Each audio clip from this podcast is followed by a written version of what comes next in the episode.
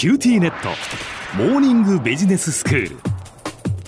今日の講師は塚崎君吉先生です。よろしくお願いします。はい、よろしくお願いします。先生今日はどういうお話ですか？今日はですね、老後資金が1億円必要だっていう話をします。ちょっと待ってください先生。1億円なんて聞いてないです まあ確かにね、1億円必要だとか言われるとね、まあびっくりする人とか、老後が急に心配になる人とか、いろいろいると思うんですけども、はいまあ今日のお話は、まあそうは言っても普通の人はなんとかなるから、まあ落ち着こうぜっていう話をしたいと思います。そうですかちょっとまだピンときてませんえーそうですよね。えー毎月の生活費が夫婦2人で25万円だとします。はいと1年って12ヶ月なので12倍すると300万円で33年間経つと1億円かかるんですね。で60歳から93歳まで生きると1億円必要だっていう計算になるわけです。なるほどまあ1億円と聞くと自分はそんなに持ってないよと思う人もいるでしょうけども大丈夫ですよご心配なく。今の高齢者で現役時代に1億円持ってた人ってほとんどいないですよね。うんでも今の高齢者のほとんどの人は何とか暮らしてますよね。ですからまあなんとかなるんです。というのが最初の結論です。はいはい。サラリーマンと自営業に分けて今日は考えていきたいと思います。まあサラリーマンといっても男女と言いませんし、公務員とか教職員とかもお含みますし、ええパートの人でもお給料から年金保険料を天引きされている人は、まあ今日の話ではサラリーマンの扱いということにしておきます。はいどうして2つに分けるのかというと公的年金制度がサラリーマンに有利にできているけども一方で自営業者は定年がないので元気な間は働いて稼ぐことができるというとっても大きな違いがあるわけですねう。ん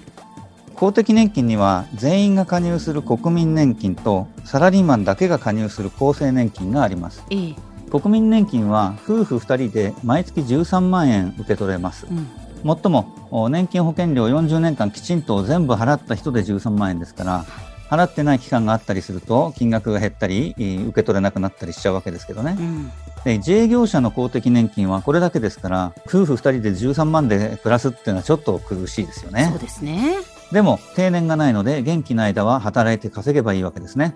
一方でサラリーマンは定年後に仕事をしても現役時代と比べると所得が大幅に落ち込む場合が多いですからそこは自営業者に比べると不利なんですけども逆に年金がですね標準的な夫婦で2人合わせて毎月22万円ぐらいになるらしいので、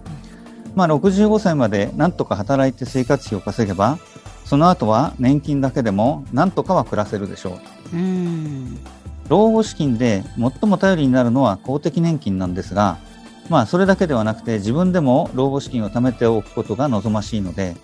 ここからは老後資金の貯め方について考えていきましょはい。まあ大体どのぐらい貯めればいいのかなっていうことになりますけど、う。ええ。まあサラリーマンは65歳まで働いて生活費を稼げば、あとは年金だけでもなんとかは暮らしていけるので、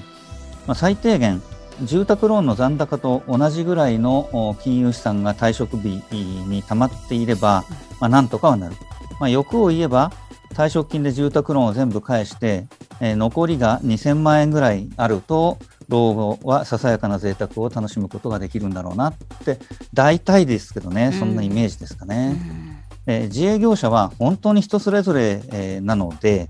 えー何とも言えないんですが、まあ、これも計算してみると例えば仕事を辞めてから20年間毎月25万円で生活すると仮定すると年金は13万円しか出ないので12万円足りないとそうするとおその12倍の20倍ですから3000万円ぐらい必要だという計算になるわけですね。うん老後資金を考える上で最も重要なことは安全第一ということです。はいまあ、あの老後資金の運用で、えーあんまり欲張らないようにというのが大事なことだと思います。うん欲張らないっていうと、じゃあ全部銀行に預金しとけばいいのかっていうと、それはそうでもなくて、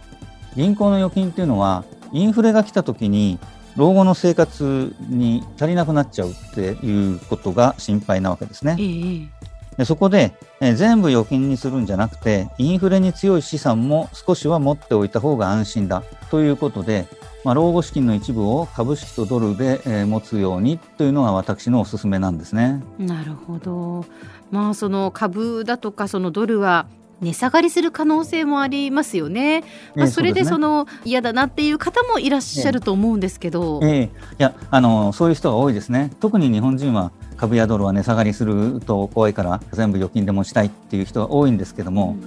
うん、インフレが来て預金が目減りしてしまうリスクも考えると預金だってリスクあるんですよね。で、えー、今日のお話で、えー、ちょっと申し上げておきたいのは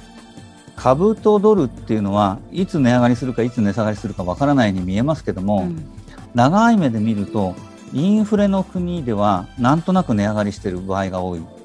でインフレのない国ではあんまり上がってない場合が多いっていう傾向にあります、うん、株とドルはインフレに強い資産なんですね。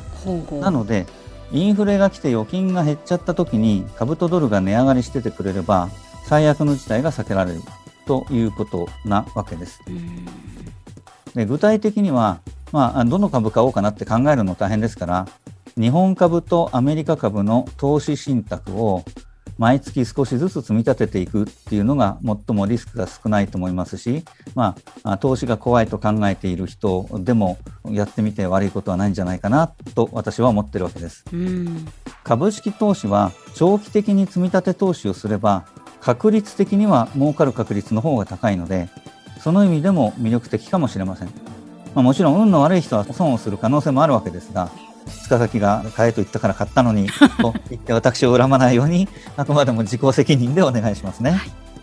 投資といえば学生や若者もちょっとでいいので1万円でも5万円でもいいので株式投信っていう投資信託を持ちましょう。投資信託を持ってると毎日株価が上がったか下がったか気になって、えー、経済のニュースを見る習慣がつきます。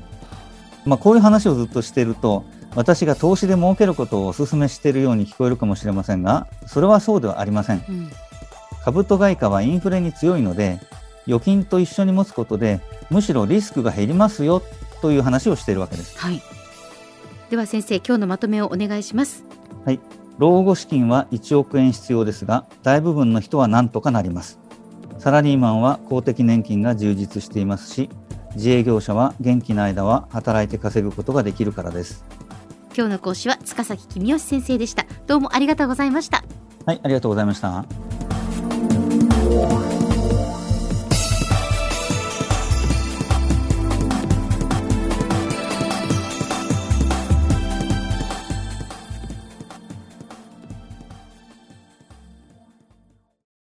QTnet。私を捨てて他に乗り換えるの？君は僕には高嶺の花すぎたんだそれに彼女はありのままの俺をそのまま受け入れてくれるって。今お使いのスマホそのままで。